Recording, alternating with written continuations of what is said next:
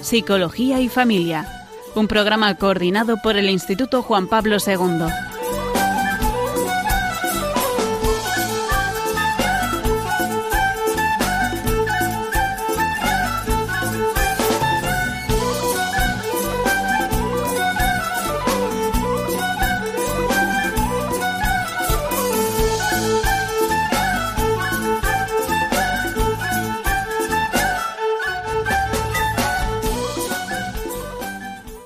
Tardes, queridos oyentes de Radio María. Estamos en el programa Psicología y Familia, como cada martes, con todos ustedes. Como saben, es un programa que coordina el Instituto Pontificio Juan Pablo II. Y les saluda Esther Arnaiz. Hoy en el programa me acompañan eh, Joaquín Larrea y su mujer Loreto Pombo, y eh, ellos son presidentes de una, de una comunidad de matrimonios porque como saben ustedes, nuestros seguidores este mes estamos dedicándonos a hablar acerca del, del acompañamiento a los matrimonios. En concreto, em, hemos estado hablando acerca de los COF cuando hay dificultades, de los centros de orientación familiar. Y eh, ahora queremos también hablar o dedicar un programa a, bueno, a aquellos matrimonios que hacen su, su vida de matrimonial, pero en principio no hay una dificultad o, una, digamos, una arenilla que, limar. Pero, sin embargo, sí que es importante el caminar en comunidad en, en, lo que cada uno tiene que vivir en su día a día. Y por eso, pues surgen estos, eh, estas comunidades. Bueno, ahora nos explicarán Joaquín y, Loreto, nos explicarán muy bien por qué surge este, esta comunidad en concreto. Y vamos a tener también en el programa, eh, nos va a acompañar eh, otro miembro de, de la, del movimiento o de las comunidades también de Familias Invencibles y de los equipos de Nuestra Señora. Eh, así que, bueno, vamos a empezar mm, primero por Loreto y por Joaquín, que son, ellos son presidentes, hemos dicho, de una comunidad que se llama eh, Matrimonios de Nazaret. Eh, buenas tardes, Joaquín. Buenas tardes, eh, Loreto. Buenas, tardes, Esther. Encantados de estar aquí contigo. Nosotros también, de que estéis con nosotros y de que compartáis, pues, eh, que os abráis un poquito, que abréis el corazón y que nos contéis, pues, toda esta experiencia que, tenéis como comunidad de matrimonios.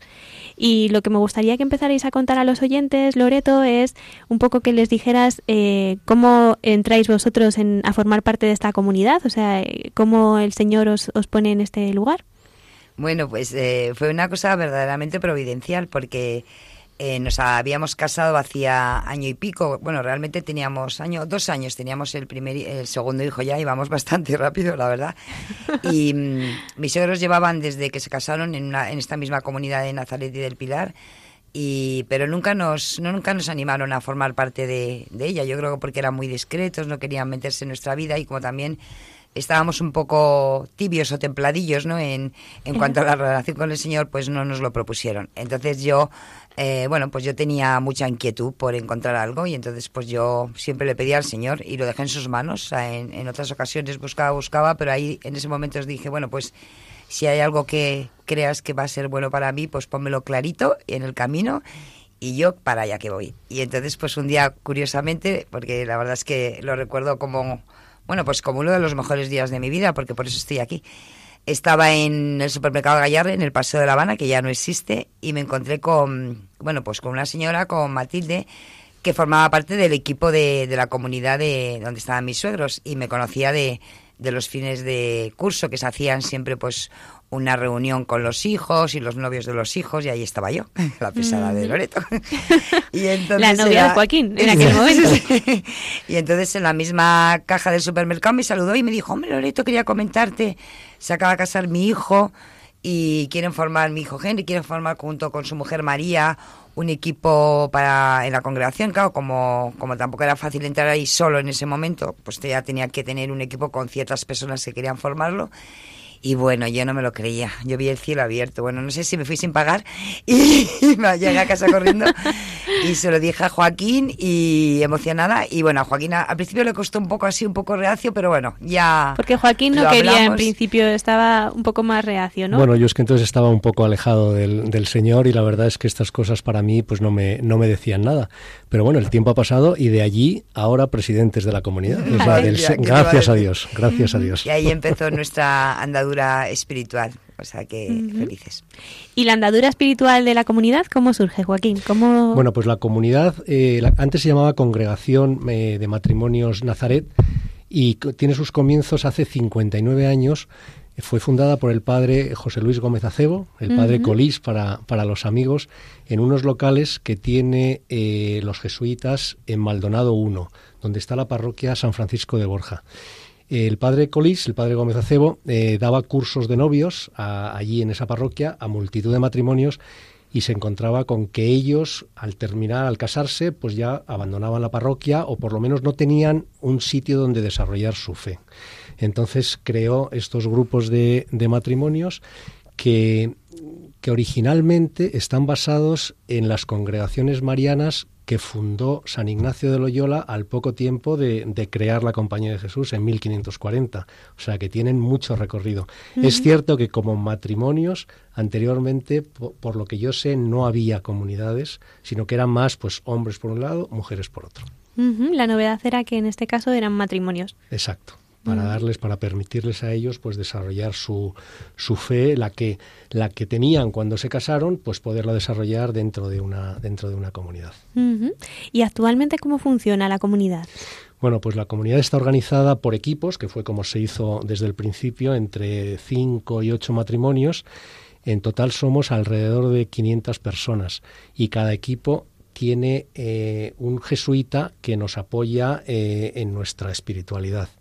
El, rango de edades pues va desde los matrimonios fundadores hace 59 años, algunos han, fallecido ya, pero otros están en los rangos de 90, 80 y tantos años, hasta matrimonios recién casados. Los pilares fundamentales de nuestra comunidad son tres. Las reuniones de esos equipos que, se reúnen en las casas de, los matrimonios. ¿Y que son de cuántos matrimonios? Pues entre cinco y ocho matrimonios son, son los equipos. ¿eh? Entonces, las reuniones son mensuales en las casas. Celebramos una Eucaristía cuando tenemos a, un jesuita y a continuación se debate un tema pues de diferentes de diferentes rangos pero siempre en, basados en la espiritualidad y fundamentalmente en la espiritualidad ignaciana en este año estamos, estamos debatiendo la exhortación del Papa eh, Evangelii Gaudium, que la terminamos ahora ya a final de mes, a final de año, perdón, y el año que viene empezaremos la Moris Letitia. ¿eh? Siempre buscando, pues eso, en la Moris Letitia, pues más basada en temas de familia, pues, pues que son al final los temas que, a nosotros nos interesan. Y al final de la reunión, pues compartimos una cena ligera. ¿eh? El segundo pilar serían nuestros... ¿Ligera por lo de austeridad o...? Sí, procuramos que sea austera, procuramos. Eh, los matrimonios más mayores quieren lucirse eh, y entonces tienden, tienden a tener cenas más elaboradas, ¿no? Pero los, los más jóvenes o de mediana edad, pues ya hace tiempo acordamos que para no meter demasiada presión al ama de casa o a la, madre, que, a la señora que recibe en su casa al resto de matrimonios. Bueno, y al señor, ¿eh? a todos. bueno, sí, sí, por supuesto, pero que, que fuesen cenas ligeras y en las que además cada uno aporta algo. ¿eh? Cada uno trae algo para. Tortilla de patatas, sandwichitos, ensaladitas. Algo sencillo. Sí, Como, como te decía antes, el segundo pilar son los encuentros comunitarios, en, que son también mensuales, igual que las, que las reuniones de equipo, en la que nos reunimos el conjunto de la comunidad. No siempre coincidimos todos, pero alrededor de 100, 150 personas nos reunimos para compartir un espacio de oración. Entonces aquí lo que hacemos es rezar el rosario, celebrar una Eucaristía y tener una adoración al Santísimo durante aproximadamente pues hora y hora y media, hora tres cuartos y bueno, pues ahí lo que hacemos bueno, digamos que esto es novedoso. Bien. Llevamos dos años, nada más.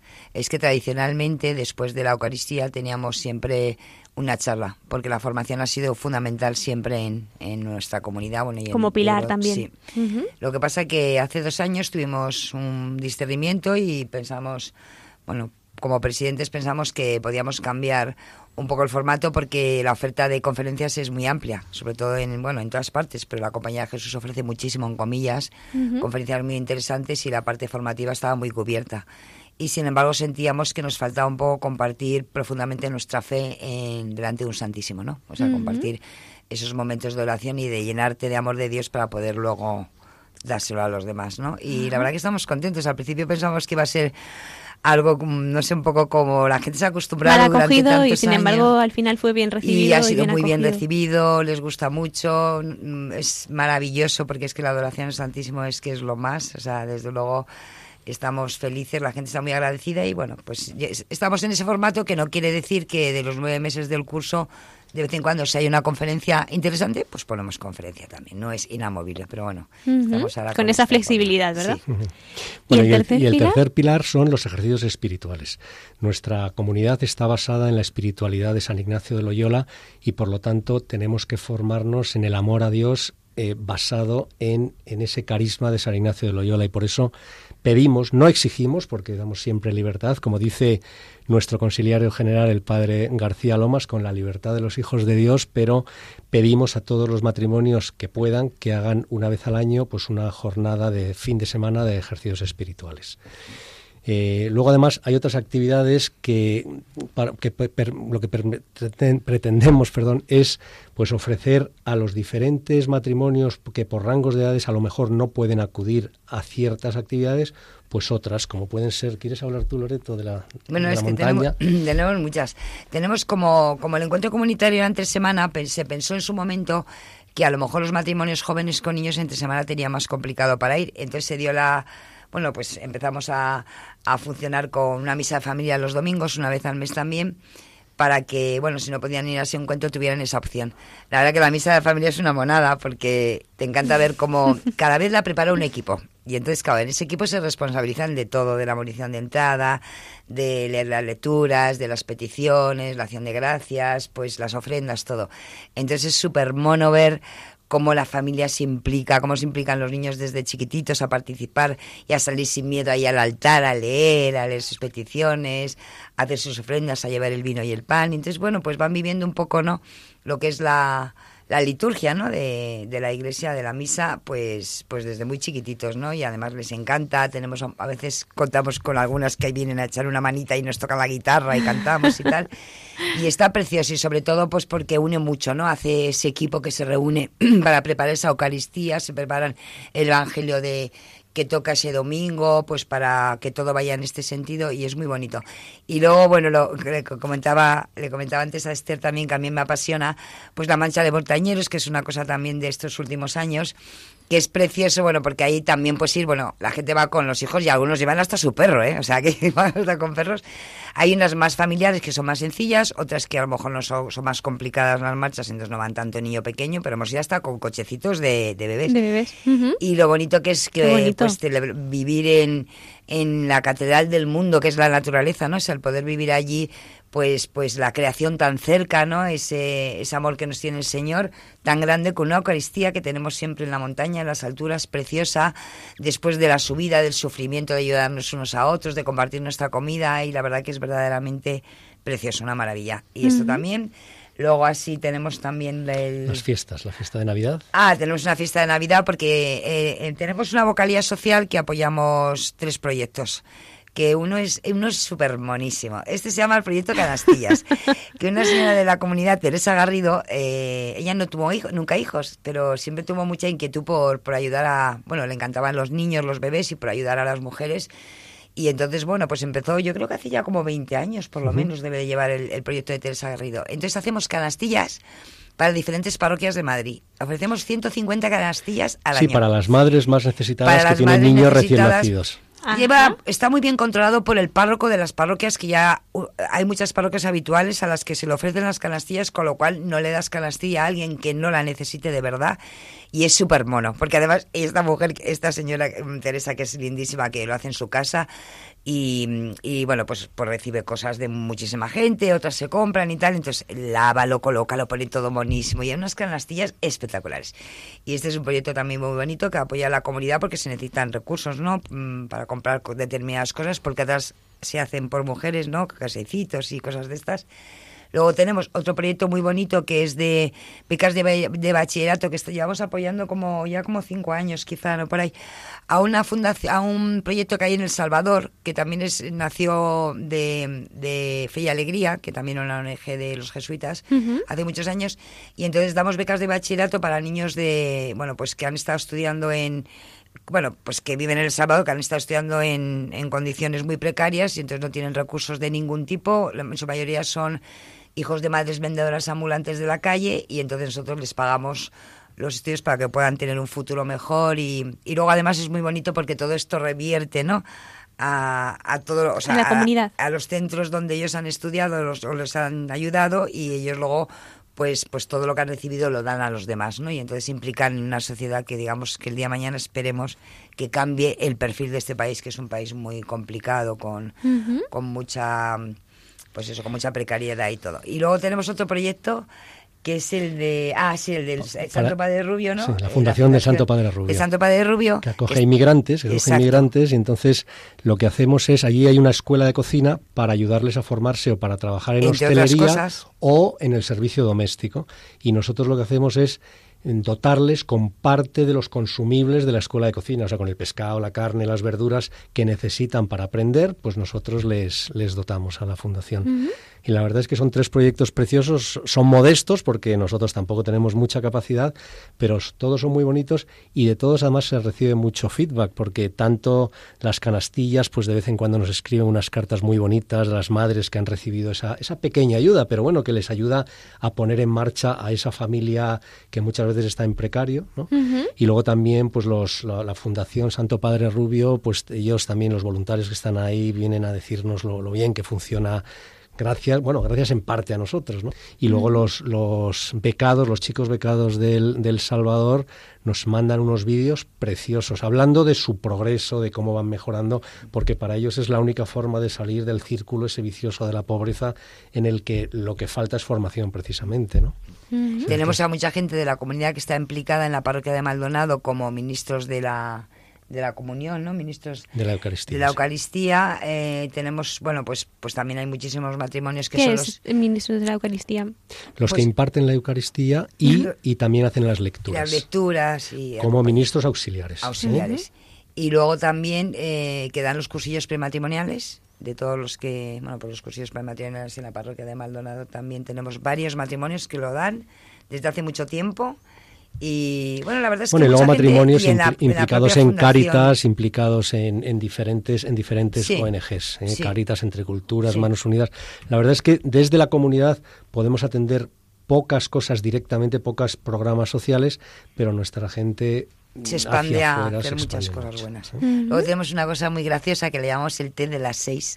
Anda, y cuéntanos, Loreto, ¿qué es eso? una- es que me hace mucha gracia. Esto lleva muchos años y además tenemos una mujer en nuestra comunidad que se llama Conchicid, que es fantástica, que es el alma mater de, de este, de, este, de, o sea, de esta reunión, de este encuentro que se hace un- todos los miércoles a las 6 de la tarde. Y entonces, bueno, pues... En es como- Maldonado. En Maldonado. Sí, y es como si estuvieras en el salcito de tu casa con tus amigas, entonces van muchísimas mujeres, bueno, van de, son más mayores porque ya han, han ido haciéndose mayores, pero también va alguna vez gente joven y entonces cada vez, eh, aparte de que todas les encanta llevar sus comiditas, que hacen sus pastelitos, sus tés, sus pastitas, sus ¿Solo cositas. mujeres? Mujeres y hombres, ¿no? Ah. De No, pero mujeres fundamentalmente hombres, pero mujeres, ¿eh? Fundamentalmente mujeres. ya a estas edades, ya entre sesenta y tantos, 70, que les encanta reunirse, verse, charlar de sus Sí. cosas. Y luego pues hay de, de todo, porque hay temas, pues, pues como la comunidad hay muchísima gente y hay gente pues que a lo mejor saben muchísimo de historia, otros saben de cine, otros saben especialmente de cosas, entonces se aprovecha eh, estas personas y entonces siempre hay una charlita primero que, que da una de esas personas, luego se habla sobre el tema con diapositivas y tal, y luego la merendola, que se lo pasan bomba. Entonces también es una forma de que, que hay muchas viudas para que puedan tener ese, ese momento de reunirse y compartir a la semana que les gusta pues con, con gente de la comunidad a la que se, que, se- quieren mucho. Fenomenal. Y con todo esto que nos habéis contado, en realidad la siguiente pregunta se me queda ya contestada, pero quiero hacerosla, porque en realidad me gustaría saber qué es lo que consideráis importante de, que aporta la comunidad a las familias y a los matrimonios, en este caso, sobre todo. Pero con todo lo que nos habéis dicho, la verdad es que mm, ya se nota todo lo que el, el motivo un poco de toda la aportación que hace la comunidad. Pero bueno, aún así querría haceros la pregunta, ¿qué pensáis o por qué pensáis que es importante este tipo de, de comunidades en los matrimonios? Bueno, yo creo que la fe hay que vivirla en comunidad. La fe, la fe desarrollada uno personalmente, salvo que sea un, santo eremita como lo ha habido, mm. eh, pues se va, va decayendo, va languideciendo y lo más probable es que al final se pierda. ¿no? Entonces nosotros lo que ofrecemos a los matrimonios que están incorporados y a los que quieran incorporarse a nuestra comunidad, porque está abierta a todo matrimonio que quiera vivir su fe, eh, pues es mm, desarrollar esa fe primero dentro del matrimonio, en la familia e integrados en una comunidad que la particularidad que tiene, aparte de ser para matrimonios, es que lo hacemos bajo el carisma de San Ignacio de Loyola. Eso implica, como hemos dicho antes, pues en la, práctica de los ejercicios espirituales y, poco más con, relación a otras comunidades. ¿eh? O sea que, que nosotros eh, lo que lo que ofrecemos es eso, o sea que y yo quería añadir una cosa que a mí me ha parecido siempre, bueno, como un regalazo que hemos tenido toda la vida, es que en las reuniones que tenemos en las casas, pues los niños eh, viven desde pequeñito la fe en las casas. O sea, eh, decía el otro día don Carlos Osoro, bueno, ya nuestro cardenal, dentro de poco, decía que la familia es una es la iglesia doméstica, ¿no? Es donde se empieza, ¿no? Los niños empiezan a recibir la fe y que desde chiquititos puedan compartir con sus padres, como ha sido el caso nuestro en casa, esa reunión mensual cuando tocaba en nuestra casa y ellos participan en la Eucaristía. Luego cuando ya empezamos a hablar del tema y eso ya se marchan, pero lo ven y lo ven como una cosa tan natural, ¿no? Que viene un sacerdote, que tenemos la misa, que no sé qué. Y es algo que lo ven natural desde pequeñitos, ¿no? Y yo creo que eso es una riqueza muy buena, muy importante para las familias. Y luego ya, bueno, luego todo eso, pues al final se vuelca en la comunidad y se comparte y tal, ¿no? Pero en ese núcleo pequeño que es la iglesia doméstica, me parece que esto hace mucho bien. Pues muchísimas gracias Loreto y muchísimas gracias Joaquín por estar con nosotros. por habernos invitado. Por invitarnos y, por darnos la ocasión pues de hablar de nuestra comunidad, porque tampoco hay muchas ocasiones. A mí me gustaría, si me dejas, por supuesto, simplemente dar nuestra página web por, si alguien estuviese interesado, pues que entre y, a través de ella nos puede contactar. Entonces me parece estupendo, Joaquín. www.matrimoniosnazaret.es Vale, pues con www www.matrimoniosnazaret. Nos vamos a ir ahora a una pausa musical y volvemos con todos ustedes en el programa Psicología y Familia. Muchas gracias.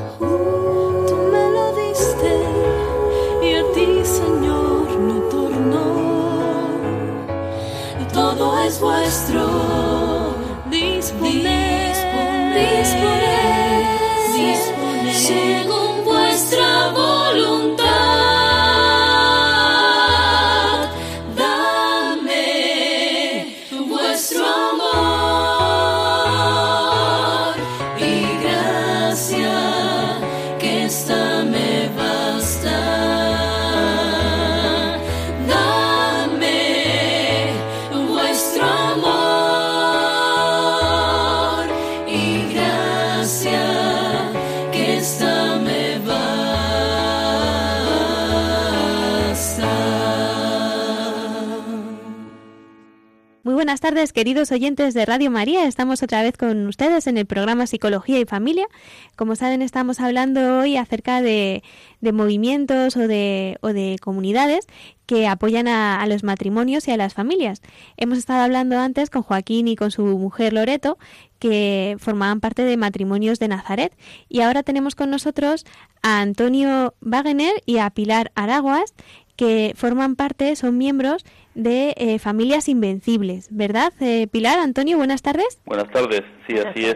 Pertenecemos a la fraternidad de Familias Invencibles. Uh -huh. ¿Y qué es esto de Familias Invencibles? ¿Cómo surge? Bueno, ¿qué es primero y, y luego cómo surge? Familias Invencibles es una fraternidad, es un grupo uh -huh. de familias cristianas que, de, que hemos experimentado la acción renovadora del Espíritu Santo en su iglesia. Ajá. y su gracia poderosa en el sacramento del matrimonio, uh -huh. haciendo de nuestros hogares verdaderas iglesias domésticas en las que se vive la oración en común, la hospitalidad, el servicio y la evangelización. Esto te lo estoy leyendo, ¿eh? uh -huh. pero es verdad. ¿Sí? Es, es, como un, una entradilla que tenemos en la página web de quiénes somos. Nace como una inquietud de un grupo de familias ¿Sí? que quieren transmitir la fe a sus hijos y vivirla conjuntamente, padres e hijos. A raíz de un encuentro de familias que organizó la Renovación Carismática en Galicia, ¿Sí? en verano de 2001, en Nayariz, que es un pueblecito de Orense, participamos familias de distintos puntos de España y comprobamos que eran posibles los encuentros donde tenía cabida toda la familia, en la mayoría de los grupos de iglesia que conocíamos, pues se tienen a los a los niños como en, en, en un sitio que llaman guardería o se les entretiene. Y sin embargo esto era otra otra dimensión, era concebido el encuentro para toda la familia. Y lo que vivimos nos entusiasmó Uh -huh. porque cubría nuestras expectativas sobre lo que estábamos buscando desde hacía tiempo, el cómo rezar con los niños, el fortalecer nuestro matrimonio de una manera especial, compartir nuestra oración con otras familias uh -huh. y nuestras inquietudes y vivencias, pues impregnarlas de Dios, que uh -huh. es tan difícil en este mundo que vivimos. Sí, ajá. La Fraternidad de Familias Invencibles surgió hace 16 años como respuesta a la insistente llamada de Juan Pablo II a la evangelización de la familia, uh -huh. para ser testigos de que Cristo vive y de que Él es la única salvación para la familia de hoy. Uh -huh. ¿Y cómo se evangeliza la familia? Pues de muchos modos, y uno de ellos es mediante estos encuentros de familias. Sí. Porque... En los que tiene cabida toda la familia, los padres, los hijos, incluso los abuelos. Se crean espacios para vivir todos juntos, con oración, juegos, excursiones, festivales, etcétera, uh -huh. y donde hay formación para todas las edades, convivencia de padres e hijos, de matrimonio, de unas familias con otras y todo. Todo esto en un ambiente muy alegre y festivo, de tal manera que, digamos así, ¿Sí? nos recarga las pilas para que tras el encuentro vivamos en casa eso mismo. Así con alegría. Con alegría. Uh -huh. Y entonces una familia o un matrimonio que participe en el movimiento, eh, ¿en qué participaría? ¿Qué es lo que se le ofrece desde Familias Invencibles? Pues mira, las, las familias cristianas tenemos las mismas ocupaciones y problemas y necesidades que el resto de las familias. Uh -huh. Pero el resolverlos o vivirlas desde el punto de vista cristiano no es tan sencillo. El compartir temas o dinámicas con otras familias cristianas nos ayuda a no desenfocarnos. En los encuentros, uno en verano, que es el uh -huh. fundamental, otro en invierno y en otras épocas del año, ¿Sí? pues invitamos a expertos y sacerdotes que nos ayudan a tener criterios adecuados. Usamos los materiales de trabajo de la Iglesia, documentos, catequesis, etcétera. Uh -huh. Y una cosa muy importante es que los chavales, nuestros hijos, ven que no son bichos raros, porque intentan vivir su fe en Ajá. medio de, de, este mundo que es tan adverso. Sí comparten su fe y amistad con otros chavales de su edad y así se fortalecen, se hacen responsables, miran miran de otra manera como Dios quiere. hay, hay una unidad muy fuerte entre las familias, porque cuando está Dios nos hace preocuparnos los unos de los otros, rezar los unos por los otros. Por ejemplo, usamos el WhatsApp y el Facebook para pedir oración. Y la oración une mucho. Y entonces, pues sí, una familia que, que llega a un grupo de, de, familias invencibles, pues yo creo que sí que se siente acogida y acompañada. Yo creo... Cuando hablabas del objetivo de nuestra fraternidad, yo me gustaría complementar que el objetivo fundamental pues es lo que dijo San Juan Pablo II en, la familia del consorcio. Familia cristiana, sé lo que eres. Y para ser lo que somos, para eso es necesario pues que la familia se renueve. Se renueve en la relación entre los padres y los hijos, en el matrimonio, porque todo ello es mejor estando Dios en medio. Eso lo experimentamos. Y la relación más cercana, más fácil perdonarnos unos a otros, surge la relación en familia que antes era imposible, no se entendía ni se pensaba, y una familia que era unida, pues ya lo sabemos, permanece unida, y eso lo sentimos pues diariamente las bendiciones que recibimos de Dios en todos aspectos de la vida, ¿no? No solo los padres, sino también, por supuesto, los hijos también sienten esa bendición. Con esto por otra parte, sí, también que la misión de la familia Invencibles, además de esto, es ser luz para otras familias, ser iglesia, contagiando lo que vivimos e invitando a esas familias a participar en lo que hacemos. Y es nuestra manera directa de evangelizar. Pero también hay otra manera que hacemos también en el encuentro de verano de evangelizar saliendo a la calle, anunciar a Cristo a otras familias, de familia a familia. Claro, eh, esto que estás diciendo, por ejemplo, de ser luz, de perdonar eh, o de ayudar a perdonar, en realidad es un poco lo que, lo que aportáis a la familia, ¿no? Esta capacidad de, de, poder perdonarnos en la familia que es tan necesaria y que vosotros de alguna manera os empapáis del Espíritu Santo para poder llevar esto luego a vuestra familia. Sí, eso intentamos. Entonces, con todo esto que estáis diciendo acerca de la capacidad de perdonar, eh, la, el ser luz para el resto de las familias, es un poco lo que vosotros consideráis que aportáis como, como fraternidad, ¿no? Y, y, entonces, una familia que, que, vive en esta fraternidad, ¿qué creéis que, ¿por qué creéis que es importante para esta familia? Bueno, en realidad, eh, importante es que cada familia tenga una espiritualidad, porque no es bueno que la familia esté sola. Igual que decía en Génesis, no es bueno que el marido esté solo o que el hombre esté solo, pues no es bueno que la familia esté sola tampoco, ¿no? En realidad todo lo que surge eh, del Espíritu Santo en la Iglesia, como surge de él, es importante, sea un movimiento, sea una fraternidad, sea una asociación, todo lo que sea en torno a la familia que surge del Espíritu Santo es importante. Entonces aquí, concretamente, pues nuestra relación entre padres e hijos, en nuestro caso ha mejorado, y en el caso de, las familias que comparten con nosotros esta fraternidad, nuestra relación con, con, con Dios ha mejorado, hemos encontrado nuestro hueco en la iglesia, nos sentimos bendecidos por Dios y nos sentimos instrumentos de Dios. Y desde ahí ha mejorado la convivencia familiar también. Claro, claro, mucho, mucho, mucho. Y también podemos decir que la acción del Espíritu de nuestras familias, que va marcando nuestro camino y nos va regalando sus dones, pues digamos que los frutos que surgen serían la oración familiar diaria, y la creación de un lugar de oración en casa de toda la familia, los hijos y los padres. Sería la constitución de fraternidades o grupos de familias como han ido surgiendo en distintas zonas de España a raíz de la, de, la primera que surgió hace 16 años en Galicia. Luego la hospitalidad de familias. Toda la familia nos sentimos tan fraternos, tan hermanos, que donde vayamos de, de España tenemos las casas abiertas, no solo para nosotros, sino para aquellos que quieren conocernos la activación de la gracia matrimonial, sentimos la fortaleza del, sacramento en nosotros y la evangelización y el servicio de la Iglesia en aquello que, nos piden, como ahora, por ejemplo.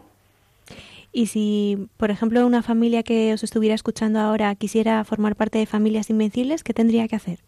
Pues hay distintos grupos en distintas partes de España.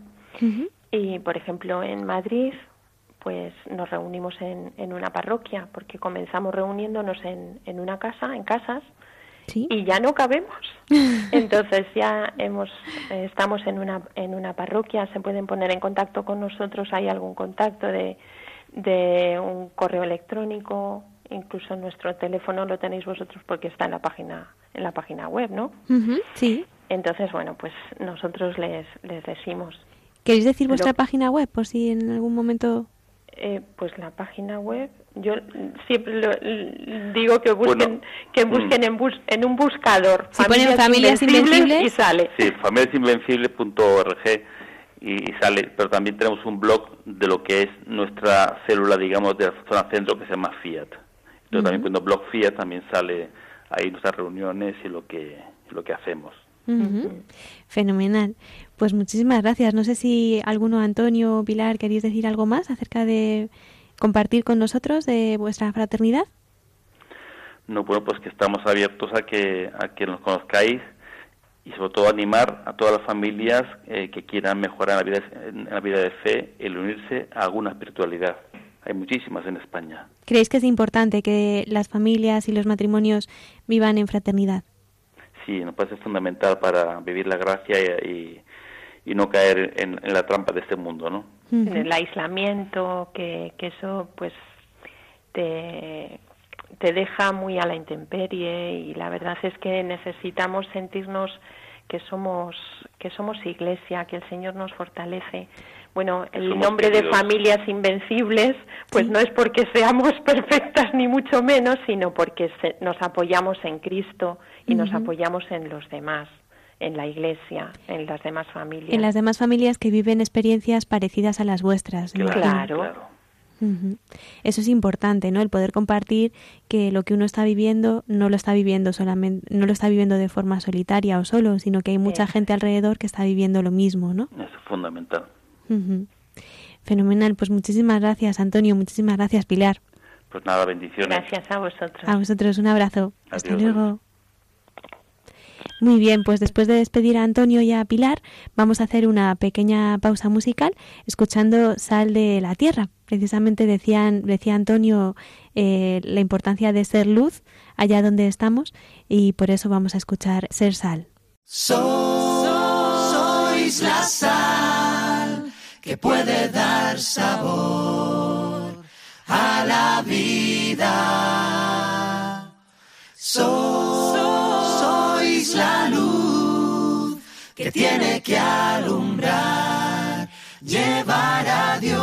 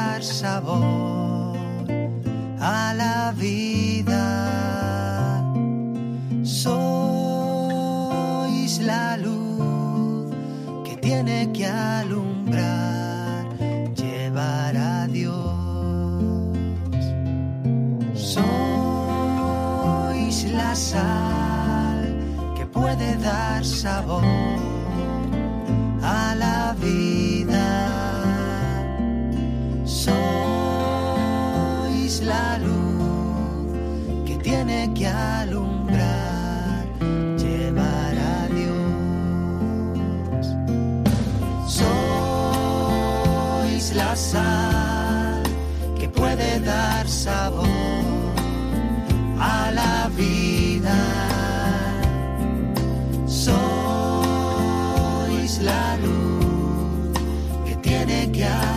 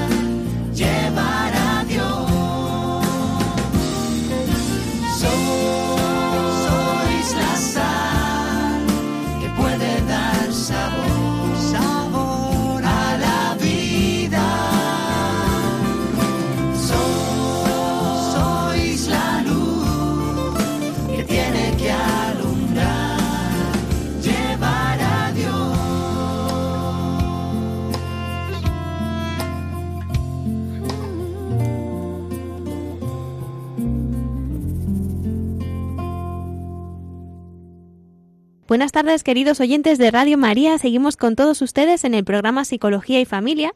En concreto, hoy estamos hablando sobre movimientos o, fraternidades o comunidades que ayudan a las familias y a los matrimonios a vivir su vocación.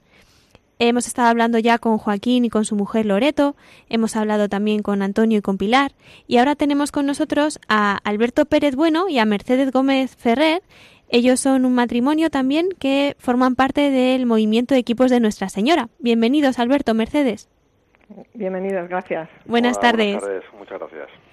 Bueno, pues les comentaba a los oyentes que formáis parte del movimiento de equipos de Nuestra Señora y me gustaría que nos comentarais cómo surge este movimiento, cuáles son las motivaciones y los objetivos por los que surge. Bien, pues sí, este movimiento surge en Francia en la época de la Segunda Guerra Mundial, en torno a los años 1939-40, cuando un sacerdote, el padre Cafarel, pues conoce la realidad de muchos matrimonios que no tenían posibilidad de encontrarse entre sí, los conocía a través pues de de los encuentros personales con el marido o con la mujer y mm, plantea la posibilidad de realizar unos, unos grupos en, las, en los que acudieran los matrimonios y en los que estuviera también presente un sacerdote acompañándoles y para intentar pues mejorar aspectos de oración, de comunicación, de diálogo y desde Francia pues luego se va extendiendo por, por todo el mundo. Ajá. ¿Y actualmente cómo es el funcionamiento de, de los equipos? Bueno, actualmente los equipos funcionan igual que, prácticamente igual que en el momento de su fundación. Un equipo consiste en más o menos cinco o seis matrimonios, eh, acompañados siempre por un sacerdote conciliario. Eh, este lenguaje es un poco de, equipos de Nuestra Señora. Vamos, es un sacerdote que acompaña a estos matrimonios en su crecimiento personal, en la ayuda mutua que se prestan unos a otros y nos reunimos una vez al mes para rezar, para hablar de nuestras cosas, para eh, intercambiar nuestra experiencia a lo largo del mes en, distintos aspectos que plantea el movimiento como una pedagogía de mejora de la comunicación y sobre todo nuestra relación con Dios. De acuerdo. ¿Y, ¿Y de cuántos más o menos son los equipos? ¿De cuántos matrimonios? Sí, como te ha dicho Alberto, pues los equipos eh, normalmente tienen cinco o seis matrimonios, de manera que pues que sea posible el encuentro en las casas, porque nos reunimos en, las casas de los matrimonios con, con, el sacerdote que nos acompaña y que bueno pues podamos compartir también todo todo un trabajo que hacemos a lo largo del mes. En la reunión formal un poco ponemos en común toda una serie de aspectos que hemos ido desarrollando en, nuestra vida diaria y que allí pues se, se, trata de compartir y luego pues también tenemos reuniones de amistad tenemos encuentros pues de apertura de curso eucaristías posibilidad de retiros es decir que hay también toda una serie de, de posibilidades que, que, nos van permitiendo ese crecimiento sobre todo en, en, el amor de pareja y en la formación un poco de nuestras de nuestras familias como, como cristianos. Entonces Mercedes no solamente tenéis las reuniones eh, por equipo, sino que tenéis otro tipo de, de oferta que a las, mm, los matrimonios o las familias que participen en, en vuestros equipos. Sí, sí, realmente eh, lo que es la, la reunión mensual es, es una de las partes importantes pero eh, bueno, pues para que el equipo no se quede encerrado en sí mismo, para que pueda también conocer otras realidades, porque a veces te parece que las cosas solo te pasan a ti y luego te das cuenta que, que, le suceden a muchas más personas, pues también tenemos posibilidades de, encuentros más amplios con, con los matrimonios que, que, forman los equipos pues en una, en una misma ciudad o en, en una misma región, en una misma zona, de, de compartir, pues ya digo, eh, algunas actividades que, que pueden, incluso a las que podemos también a veces acudir con nuestros hijos, es decir, que hay también pues todo un abanico de, de posibilidades para, para estas ayudas que, que, nos permiten pues ese, ese encuentro y esa y ese compartir con otros. Ajá. De acuerdo, y entonces la verdad es que con todo esto que nos contáis, más o menos deducimos la importancia de, de, estos equipos, pero ¿cuál creéis vosotros que puede ser la ayuda que aporta este, estos equipos de Nuestra Señora a las familias? Pues hombre, la ayuda eh, es en muy distintos aspectos. La primera ayuda que presta es a, facilitar la comunicación entre los esposos. Eh, este movimiento pone a disposición de, los miembros que, de los matrimonios que, que lo integran, pues una serie de herramientas, empezando sobre todo por la oración en pareja, ¿no? por algo que llamamos nosotros en los equipos la sentada, que consiste en, pues eso, en sentarse una vez al mes, ¿no? Eh, en presencia del Señor, pues dialogar sobre los problemas que nos preocupan, si, cómo nos encontramos, cómo, cómo está nuestra relación con, la, con nuestra mujer o con nuestro marido, ¿no? Entonces, todas estas herramientas son lo que ayudan a los matrimonios, en primer lugar, a mejorar su relación, a mantener viva esa llama tan, tan preciosa ¿no? de la, del amor de pareja. Y luego nos ponemos en equipo sencillamente porque en el equi o sea, vivir esto solo es muy complicado, ¿no? En cambio, estar acompañado de otros matrimonios que al final acaban siendo prácticamente como nuestra familia amplia, ¿no? Pues esto ayuda muchísimo, ¿no? Eh, siempre se ha dicho que vivir la fe en solitario es un acto casi heroico, ¿no? La comunidad es lo que de verdad nos va a acompañar y nos va a facilitar, pues esta esta mejora de la comunicación. Yo la verdad es que se lo recomiendo mucho a todos los matrimonios católicos que conozco, que si pueden, pues eh, vamos, eh, se acerquen a conocernos que, les gustará seguro. ¿Y qué podrían hacer? Si nos están escuchando matrimonios interesados en conoceros, ¿cómo podrían pues, hacerlo? Mira, tenemos una serie de, medios para darnos a conocer. Yo creo que uno de los más fáciles, un primer conocimiento, es teclear en Google, porque es lo, que primero hacemos todos cuando queremos buscar algo, vamos al ordenador y si pones equipos de Nuestra Señora, pues eh, encuentras nuestra página web que en la que hay ya detalles de, de teléfonos, de datos de contacto para, para buscar información, saber si en tu ciudad ya hay equipos, si en tu población, en, donde vivas, pues hay ya eh, algunos equipos de Nuestra Señora. Y, y, luego pues ponerte ya en contacto directo para, para poder para poder iniciar y conocerlos. A los amantes de, de las redes sociales es decir que tenemos una cuenta muy activa en Facebook y también en Twitter. ¿eh? Equipos de Nuestra Señora es muy fácil de encontrar en Facebook.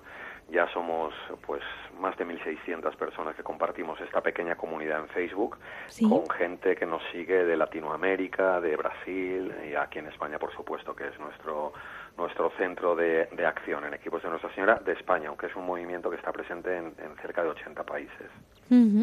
Sí, en España hay unos 940 equipos, por, un poco por toda la geografía. Algunas ciudades no tienen, pero bueno, estamos dispuestos a informar y a darlo a conocer a, cualquiera que esté interesado. Muchísimas gracias, Mercedes. Pues yo creo que muchos de nuestros oyentes están encantados con lo que han escuchado y seguro que, se animan y que forman parte también de estos equipos pues para poder vivir su vocación, ¿no? Que al final es esa es el objetivo. Exactamente.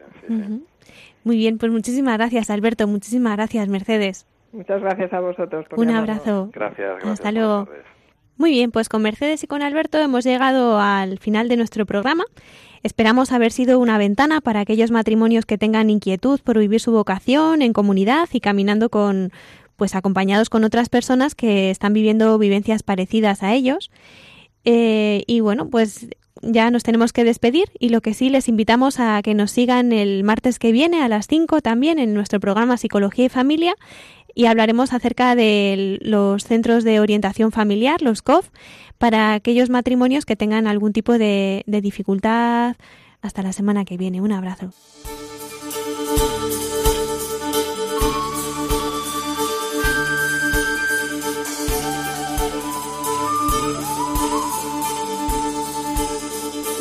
Y así concluye Psicología y Familia, un programa coordinado por el Instituto Juan Pablo II.